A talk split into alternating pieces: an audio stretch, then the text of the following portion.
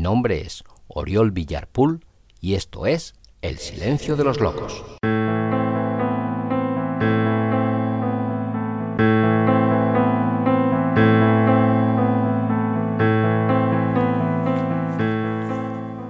Hola, hola, hola. Sé bienvenida, sé bienvenido a un nuevo episodio de este tu podcast llamado El Silencio de los Locos.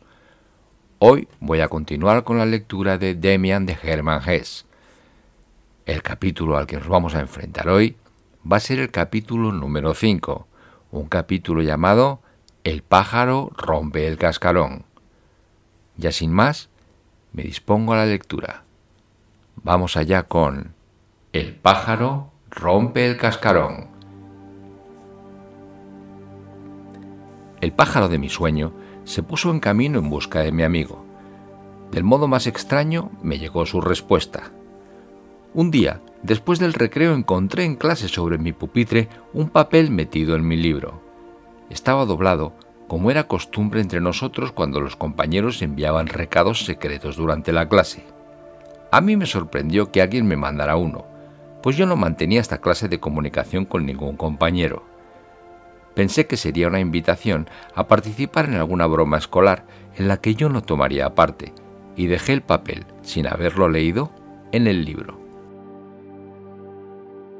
Durante la clase, por casualidad, volvió a caer en mis manos.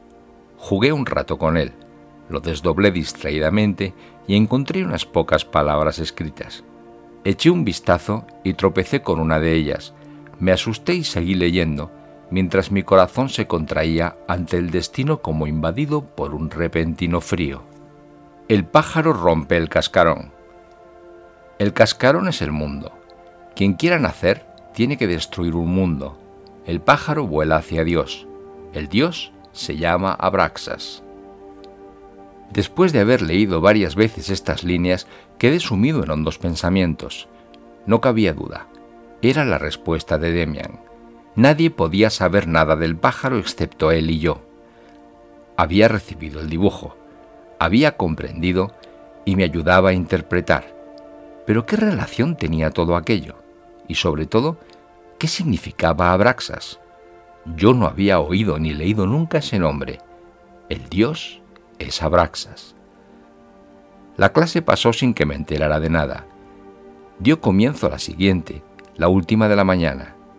La daba un joven ayudante que acababa de salir de la universidad y que nos gustaba porque era muy joven y no se daba importancia ante nosotros.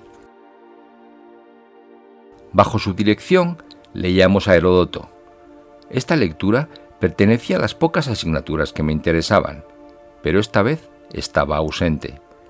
Había abierto el libro mecánicamente, pero sumergido en mis reflexiones no seguía la traducción. Por cierto, había hecho ya varias veces la experiencia y era verdad lo que Demian dijo una vez durante la clase de religión. Lo que se desea con bastante fuerza, se consigue. Si durante la clase estaba yo inmensamente dedicado a mis propios pensamientos, podía estar tranquilo. El profesor me dejaba en paz. Pero si estaba distraído o adormilado, le tenía de pronto ante mí, como me había pasado ya otras veces. Sin embargo, cuando uno pensaba de verdad y estaba absorto, estaba protegido.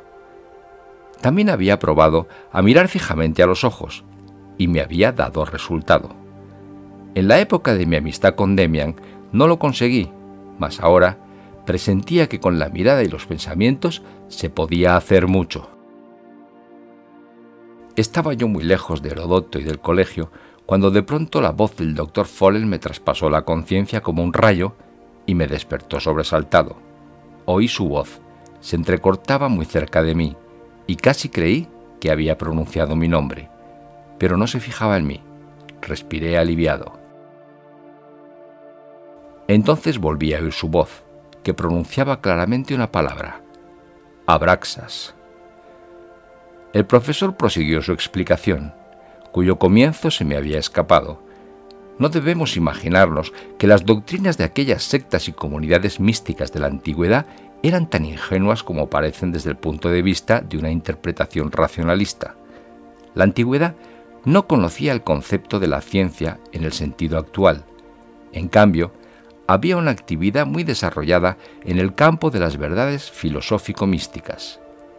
En parte, esto degeneraba en magia y superficialidad que seguramente condujeron más de una vez a engaños y crímenes. Pero también la magia tenía un origen noble y pensamientos profundos, como la doctrina de Abraxas que puse antes como ejemplo. Se cita este nombre en relación con fórmulas mágicas griegas y se le considera a menudo el nombre de un hechicero, al estilo de los que hoy tienen los pueblos salvajes. Pero parece que Abraxas significa mucho más. Podemos pensar que es el nombre de un dios que tiene la función simbólica de unir lo divino y lo demoníaco. El pequeño y sabio profesor siguió hablando suave e insistentemente mientras nadie le hacía mucho caso. Como el nombre no volvió a aparecer, mi atención volvió a concentrarse en mis propios pensamientos. Unir lo divino y lo demoníaco resonaba aún en mi mente. Aquí podía yo empalmar mis reflexiones. El tema me resultaba familiar por las conversaciones que había tenido con Demian en el último tiempo de nuestra amistad. Demian había dicho que venerábamos a un Dios que representaba solo a una mitad del mundo arbitrariamente separada, el mundo oficial permitido, claro, pero que se debería llegar a poder venerar a la totalidad del mundo. Por lo tanto, había que tener un Dios que fuera a la vez demonio o había que instaurar junto al culto de Dios un culto al diablo. Ahora resulta que Abraxas era el Dios que reunía en sí a Dios y al diablo. Durante un tiempo intenté con mucho empeño seguir la pista, pero no avanzaba nada. Estuve incluso revolviendo toda una biblioteca en busca de Abraxas. Sin embargo, mi carácter no estuvo nunca muy inclinado a este método de búsqueda directa y consciente, en la que uno de momento se encuentra solo con verdades que son como piedras en la mano. La imagen de Beatriz, que tanto y tan intensamente me había ocupado, se fue perdiendo lentamente, alejándose de mí, acercándose más y más al horizonte, haciéndose borrosa, lejana, pálida. Ya no satisfacía mi alma la extraña existencia que yo llevaba, ensimismado como un sonámbulo, empezó a tomar un rumbo distinto. El deseo de vivir floreció en mí, o más bien el deseo de amor. El instinto sexual, que durante un tiempo se había disuelto en la adoración de Beatriz, reclamaba nuevas imágenes y metas. Seguía sin permitirme ninguna satisfacción, y más que nunca me era imposible engañar mi deseo y esperar algo de las muchachas con las que mis amigos buscaban su felicidad. Empecé a soñar otra vez y más aún durante el día que durante la noche.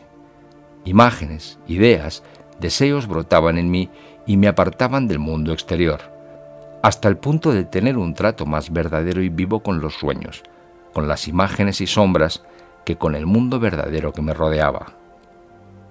Un sueño determinado un juego de la fantasía que aparecía una y otra vez, cobró una significación especial. Este sueño, el más importante y perdurable de mi vida, era aproximadamente así. Yo regresaba a mi casa. Sobre el portal relucía el pájaro amarillo sobre fondo azul, y mi madre salía a mi encuentro. Pero al entrar y querer abrazarla, no era ella, sino una persona que yo no había visto nunca, alta y fuerte, parecida a Max Demian y al retrato que yo había dibujado, pero algo distinta, y a pesar de su aspecto impresionante, totalmente femenina. Esta figura me atraía hacia sí y me acogía en un abrazo amoroso, profundo y vibrante. El placer y el espanto se mezclaban. El abrazo era culto divino y a la vez crimen. En el ser que me estrechaba anidaban demasiados recuerdos de mi madre, demasiados recuerdos de mi amigo Demian. Su abrazo atentaba contra las leyes del respeto, y sin embargo era pura bienaventuranza. Muchas veces me despertaba con un profundo sentimiento de felicidad, otras con miedo mortal y conciencia atormentada, como si despertara de un terrible pecado. Poco a poco, y de manera inconsciente, se fue estableciendo una relación entre estas imágenes íntimas y la indicación que me había llegado del exterior sobre el Dios que debía buscar. La relación se fue haciendo cada vez más estrecha y más profunda, y comencé a darme cuenta de que en mi sueño invocaba a Braxas. Placer mezclado con espanto, hombre y mujer entrelazados, lo más sagrado junto a lo más horrible, la culpa más negra palpitando bajo la más tierna inocencia. Así era mi sueño de amor, así era también Abraxas. El amor ya no era un oscuro instinto animal, como aterrado lo había sentido yo al principio, ni tampoco era la piadosa adoración que había ofrendado a la figura de Beatriz. Eran las dos cosas, esas dos cosas y muchas más, ángel y demonio, hombre y mujer, hombre y animal, bien supremo y hondo mal. Pensé que estaba predestinado a vivir aquello, que mi destino era probarlo. Sentía deseos y miedo, pero siempre lo tenía presente, dominante. En la primavera siguiente iba a dejar el colegio para ir a la universidad, aunque todavía no sabía a cuál ni tampoco a qué facultad. Sobre mi labio superior crecía un pequeño bigote. Ya era un hombre hecho y derecho, y sin embargo estaba completamente desorientado.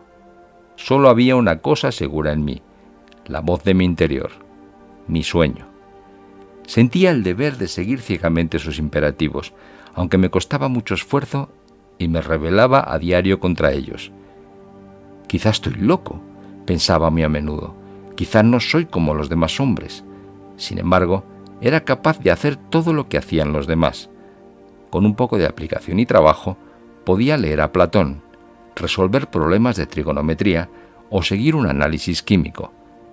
Pero había una cosa de la que no era capaz arrancar la meta vital que se ocultaba oscuramente en mi interior y plasmarla ante mis ojos como lo hacían todos aquellos que sabían perfectamente que iban a ser profesor o juez, médico o artista, cuánto tardarían en llegar y qué ventajas tendrían. Yo no podía. Quizá también llegaría yo un día a algo, pero ¿cómo iba a saberlo? Quizá tuviese que buscar y buscar durante años sin llegar a nada, sin alcanzar ninguna meta. Quizá llegase a una meta, pero a una meta horrible, peligrosa y mala. Yo solo intentaba vivir lo que pugnaba por salir de mí mismo. ¿Por qué resultaba tan difícil? Muchas veces intenté pintar la poderosa imagen amorosa de mi sueño, pero nunca lo conseguí. De haberlo logrado, se la hubiera enviado a Demian. ¿Dónde estaba? No lo sabía. Solo sabía que estaba unido a mí. ¿Cuándo volvería a verlo? La paz amable de las semanas y meses bajo la influencia de Beatriz se había esfumado. Entonces creí que había encontrado una isla y una paz. Así solía sucederme. Cuando una situación me resultaba agradable, cuando un sueño me hacía bien, empezaba a secarse y a perder fuerza. Era inútil añorarlos. Ahora vivía en un fuego de deseos insatisfechos y en una tensa espera que a veces me volvía loco por completo. La imagen de la amada de mis sueños surgía a menudo ante mis ojos con diáfana claridad, más viva que mi propia mano. Yo le hablaba, lloraba ante ella, renegaba de ella. La llamaba madre y me arrodillaba entre lágrimas. La llamaba amada y presentía su beso que todo lo colmaba la llamaba demonio y prostituta, vampiro y asesino. Me inspiraba los sueños más tiernos y las más salvajes obscenidades. Para ella nada era demasiado bueno o demasiado agradable, demasiado malo o demasiado bajo. Pasé todo aquel invierno sacudido por una tormenta interior, difícil de describir. Estaba acostumbrado a la soledad, no me molestaba. Vivía con Demian, con el gavilán, con la imagen de mi sueño que era mi destino y mi amada. Aquello me bastaba para vivir, porque estaba dirigido hacia la grandeza y la lejanía, y me conducía a Abraxas. Pero ninguno de estos sueños, ninguno de mis pensamientos me obedecía. No podía hacerles surgir o darles color cuando yo quería. Ellos venían y me asaltaban, me dominaban y determinaban mi vida. Hacia afuera estaba protegido, no tenía miedo de los hombres, y mis compañeros que lo habían descubierto ya me mostraban un secreto respeto que me hacía sonreír. Si me lo proponía, podía poner al descubierto los pensamientos de la mayoría de ellos, dejándoles en algunas ocasiones admirados. Pero me lo proponía muy pocas veces, casi nunca. Estaba siempre preocupado conmigo mismo, siempre conmigo mismo.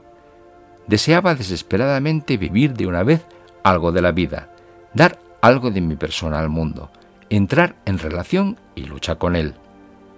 A veces cuando caminaba por las calles al anochecer y no podía regresar a casa hasta medianoche, creía que en aquellos momentos encontraría a mi amada, que aparecería tras la próxima esquina, que me llamaría desde la próxima ventana. Todo esto solía parecerme angustioso e insoportable y pensaba que algún día acabaría quitándome la vida. En aquella época encontré un extraño refugio, por casualidad como suele decirse. Pero esas casualidades no existen. Cuando alguien necesita algo con mucha urgencia y lo encuentra, no es la casualidad la que se lo proporciona, sino él mismo. El propio deseo y la propia necesidad conducen a ello. En mis paseos por la ciudad, había oído una o dos veces música de órgano en una pequeña iglesia. En mis paseos por la ciudad, había oído una o dos veces música de órgano en una pequeña iglesia de las afueras, pero nunca me había detenido a escucharla. Al volver a pasar por allí, me paré a oír aquella música y reconocí que era Bach. Me acerqué a la puerta, me acerqué a la puerta que encontré cerrada, y como la calleja estaba casi desierta, me senté en un pollo junto a la iglesia, me subí el cuello del abrigo y me puse a escuchar. El órgano no era grande, pero sonaba bien, y alguien tocaba de una manera muy especial, con una expresión muy personal de voluntad e insistencia que sonaba como una oración.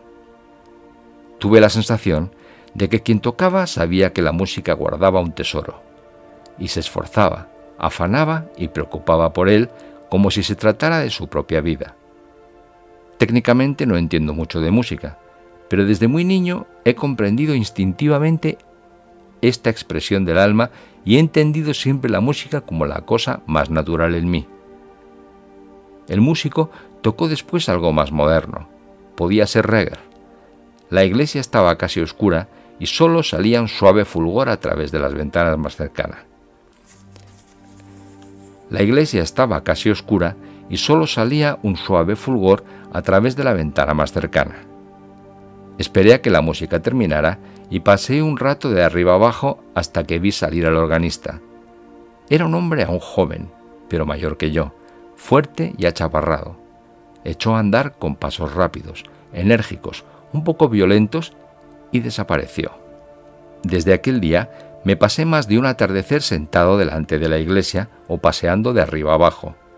Una vez encontré la puerta abierta y estuve media hora sentado en un banco, tiritando de frío pero muy feliz, mientras el organista tocaba arriba, alumbrado por una pálida luz de gas. En su música no solo le oía a él, me parecía que todo lo que tocaba estaba relacionado entre sí, que formaba un conjunto misterioso. Reflejaba fe, entrega y piedad, pero no la de los beatos y los curas, sino la de los peregrinos y mendigos del medievo. Piedad única a una entrega absoluta, a un sentimiento de la vida que sobrepasa a todas las confesiones. Los maestros anteriores a Bach y los antiguos italianos eran interpretados con devoción. Y todos decían lo mismo. Todos expresaban lo que el músico llevaba en el alma. Nostalgia, profunda comprensión del mundo y vehemente separación de él, ardiente preocupación por la propia alma oscura, exaltación de la entrega y profunda curiosidad por lo maravilloso. Un día seguí disimuladamente al organista a la salida de la iglesia y le vi entrar en una pequeña taberna muy lejos ya en las afueras de la ciudad. No pude resistir la tentación y entré tras él. Le vi por primera vez claramente. Estaba sentado en un rincón del pequeño local con un sombrero negro en la cabeza y una jarra de vino delante de él. Su rostro era como yo me había imaginado. Era feo y un poco salvaje inquieto e intenso, terco y voluntarioso. Alrededor de la boca, sin embargo, tenía un gesto blando e infantil. La virilidad y la fuerza se hallaban concentradas en los ojos y la frente. La parte inferior del rostro era suave e inacabada, incontrolada y hasta blanda. La barbilla, llena de indecisión, formaba un contraste adolescente con la frente y la mirada. Me gustaban mucho los ojos castaños, llenos de orgullo y hostilidad. Sin decir nada, me senté frente a él. No había nadie más en la taberna. Me lanzó una mirada fulminante como si quisiera echarme. Yo no me inmuté y seguí mirándole hasta que masculló irritado. ¿Por qué me mira tan fijamente? ¿Quiere algo de mí? No quiero nada de usted, respondí. Ya me ha dado usted mucho. Arrugó la frente. Es usted melómano. La melomanía me parece estúpida. No me dejé intimidar. Le he estado escuchando muchas veces. En la iglesia de las afueras, dije. Desde luego, no quiero molestarle. Pensé que encontraría en usted algo especial. No sé bien qué, pero no me haga caso. Puedo seguir escuchándole en la iglesia. Siempre cierro con llave. El otro día se olvidó de hacerlo y estuve dentro. Otras veces suelo quedarme fuera, sentado en el pollo.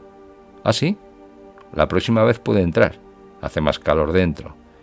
No tiene más que llamar a la puerta, pero con fuerza y no mientras yo esté tocando. Y ahora, ¿qué es lo que me quería decir? Es usted joven, probablemente un colegial o estudiante. ¿Es usted músico?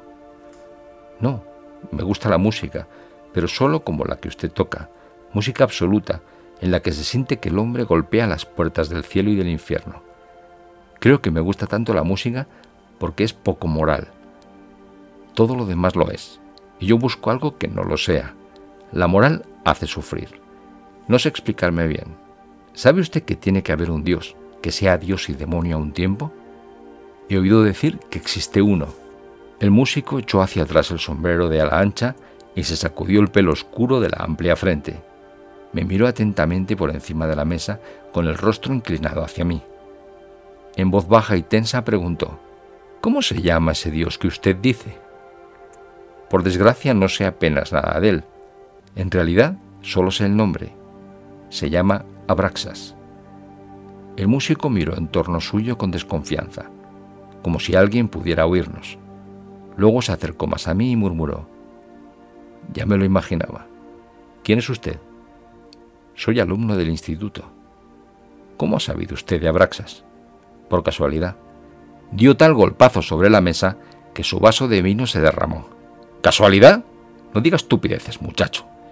No se llega por casualidad a conocer a Abraxas, para que se entere. Yo le contaré más cosas sobre él. Yo sé algo de él. Cayó y corrió hacia atrás su silla.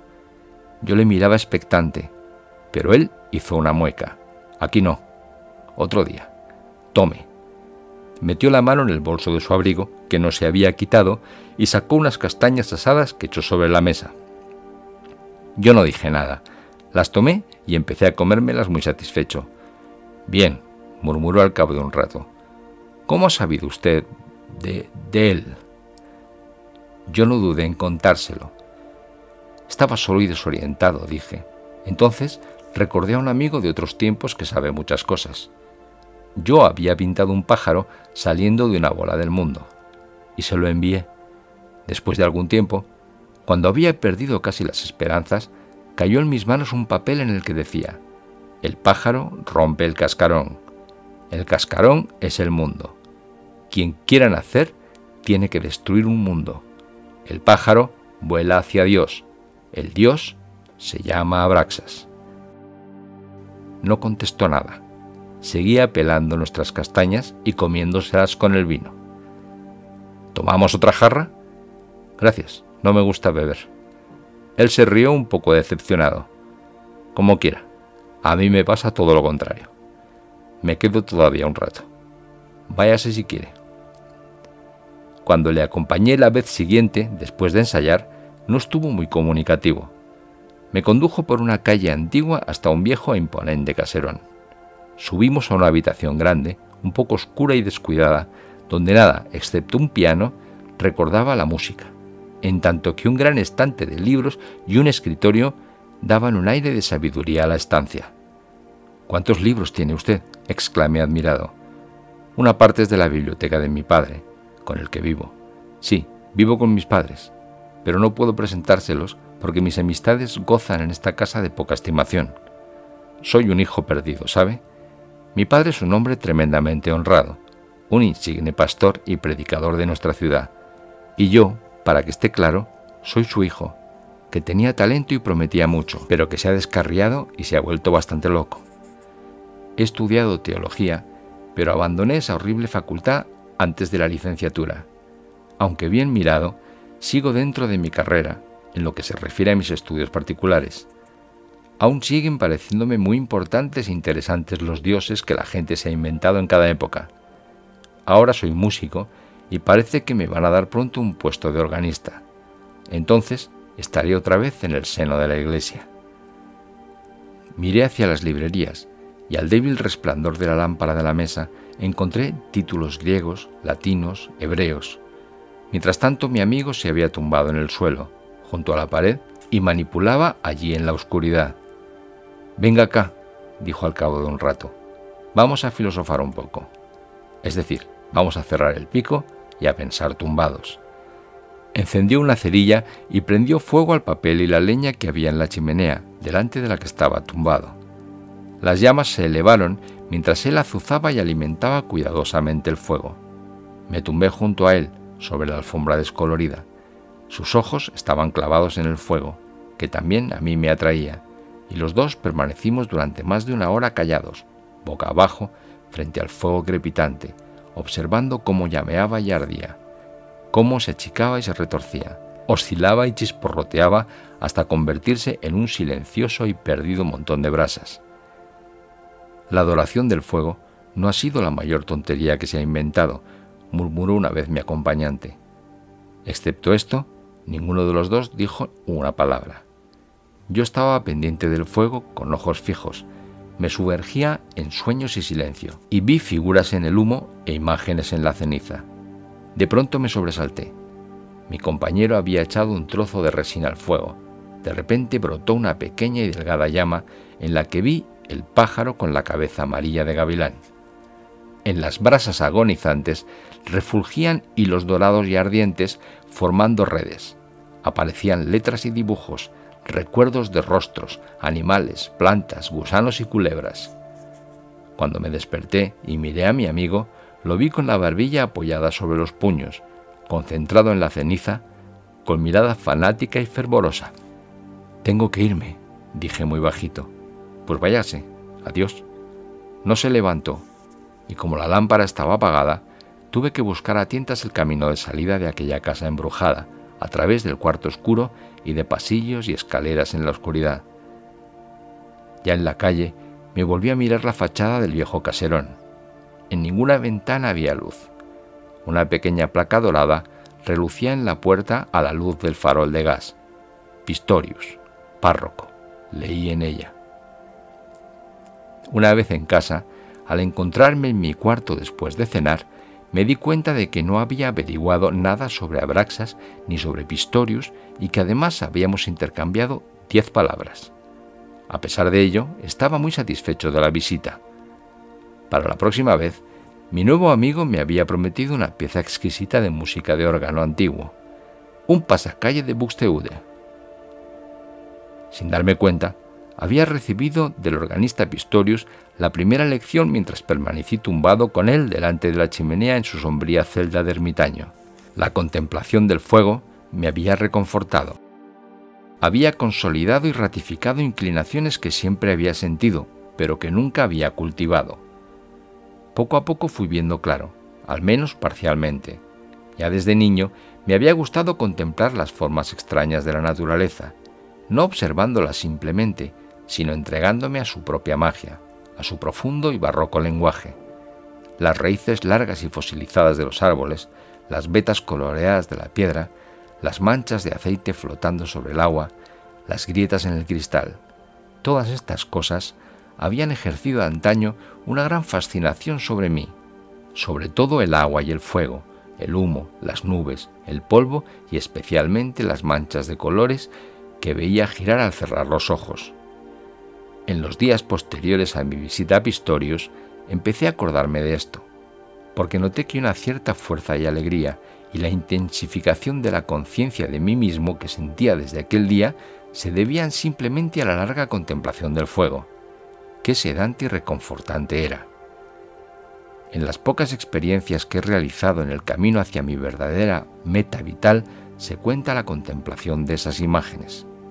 La entrega a las formas irracionales, barrocas y extravagantes de la naturaleza produce en nosotros un sentimiento de concordancia entre nuestro interior y la voluntad que las ha producido. Nos sentimos tentados a creerlas caprichos nuestros, creaciones propias. Vemos vacilar y disolverse la frontera entre nosotros y la naturaleza, y adquirimos conciencia de un estado de ánimo en el que no sabemos si las imágenes en nuestra retina provienen de impresiones exteriores o interiores. En ningún momento descubrimos con tanta facilidad la medida en que somos creadores, en que nuestra alma participa constantemente en la recreación de la vida. Una misma divinidad indivisible actúa en nosotros y en la naturaleza, y si el mundo exterior desapareciera, cualquiera de nosotros sería capaz de reconstruirlo, porque los montes y los ríos, los árboles y las hojas, las raíces y las flores, todo lo creado en la naturaleza está ya prefigurado en nosotros, proviene del alma, cuya esencia es eterna y escapa a nuestro conocimiento, pero que se nos hace patente como fuerza amorosa y creadora. Algunos años después, encontré confirmada esta observación en un libro de Leonardo da Vinci, en el que se comentaba lo sugestivo e interesante que era contemplar un muro en el que había escupido mucha gente.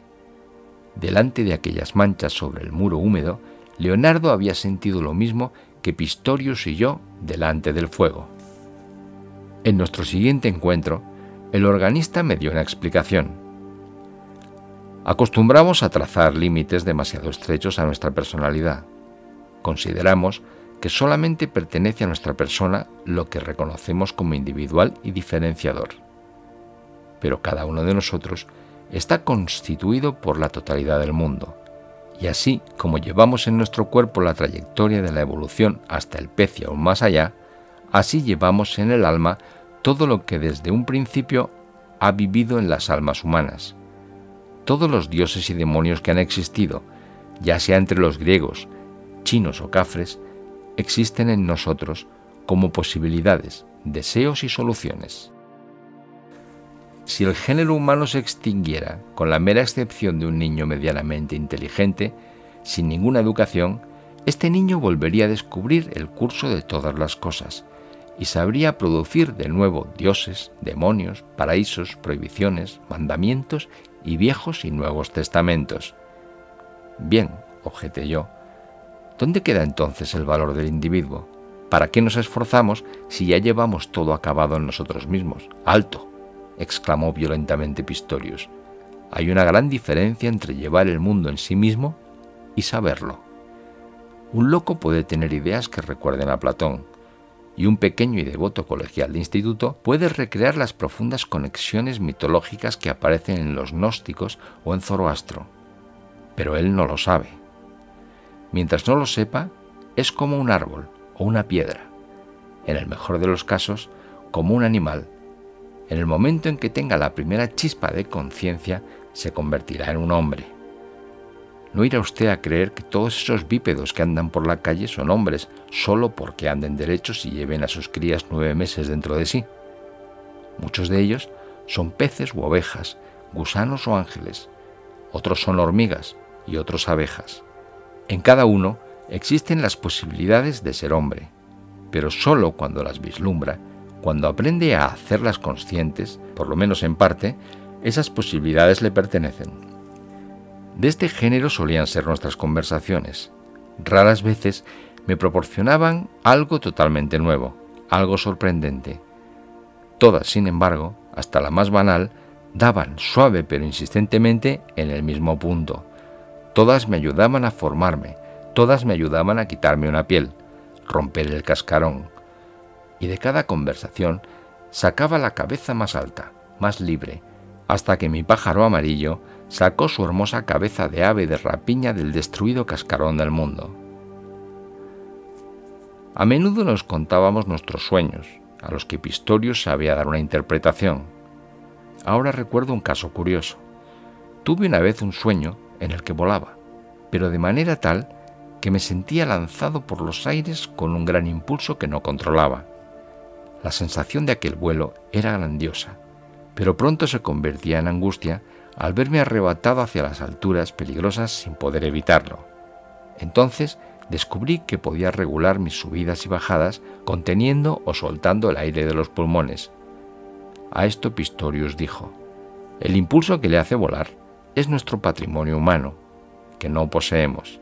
Es el sentimiento de unión con las raíces de toda fuerza. Pero pronto nos asalta el miedo. Es tan peligroso por eso la mayoría renuncia gustosamente a volar y prefiere caminar de la mano de los preceptos legales o por la acera. Usted no, usted sigue volando como debe ser. Y entonces descubre lo maravilloso. Descubre que lentamente se hace dueño de la situación, que a la gran fuerza general que le arrastra corresponde una pequeña fuerza propia, un órgano, un timón. Esto es estupendo. Sin él, uno se perdería sin voluntad por los aires, como hacen por ejemplo los locos. Los locos tienen unas intuiciones más profundas que la gente de la acera, pero no tienen la clave ni el timón y se despeñan en el abismo. Usted, sin embargo, Sinclair, logra bandearse. ¿Y cómo? ¿No lo sabe acaso? Lo hace con un nuevo órgano, con un regulador de la respiración. Y ahora puede usted ver lo poco personal que es su alma en el fondo. ¿Por qué no se inventa ese regulador? No es nuevo, es algo prestado, existe desde hace siglos. Es el órgano del equilibrio de los peces, la vesícula natatoria. En efecto, existen todavía hoy unas pocas especies raras de peces que usan como pulmón la vesícula natatoria, que en ciertas ocasiones les sirve de verdad para respirar, justo pues el pulmón que usted utiliza es su sueño. Pistorius incluso me trajo un tomo de zoología y me enseñó el nombre y dibujo de aquellos peces tan primitivos. Con un curioso escalofrío, sentí viva en mí una función de primarias épocas evolutivas. Queridas, queridos, aquí termina el quinto capítulo de Demian de Hermann Hesse. El capítulo de hoy se titulaba el pájaro rompe el cascarón. En una próxima ocasión, leeré el capítulo sexto, la lucha de Jacob. Ya sin más, y esperando que haya sido de tu agrado, me despido deseándos a todos la mayor felicidad del mundo. Muchas gracias y nos vemos muy pronto.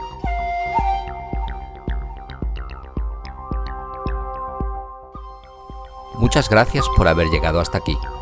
Recuerda que si te apetece saber más de mí o conocer mejor lo que escribo, puedes y debes visitar mi web www.oriolvillar.es. Allí encontrarás relatos, poemas, textos teatrales, guiones de cine, artículos y muchas cosas más.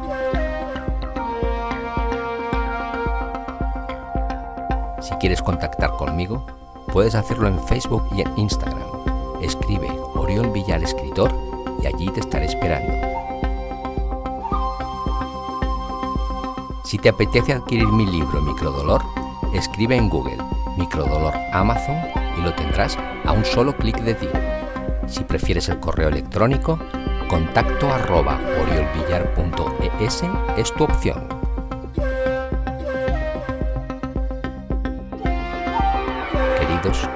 Queridas, esto ha sido todo por hoy. Espero que el episodio te haya gustado y si así ha sido, compártelo en tus redes sociales para que otros puedan disfrutarlo igual que tú has hecho. Y nunca olvides que la belleza es la otra forma de la verdad.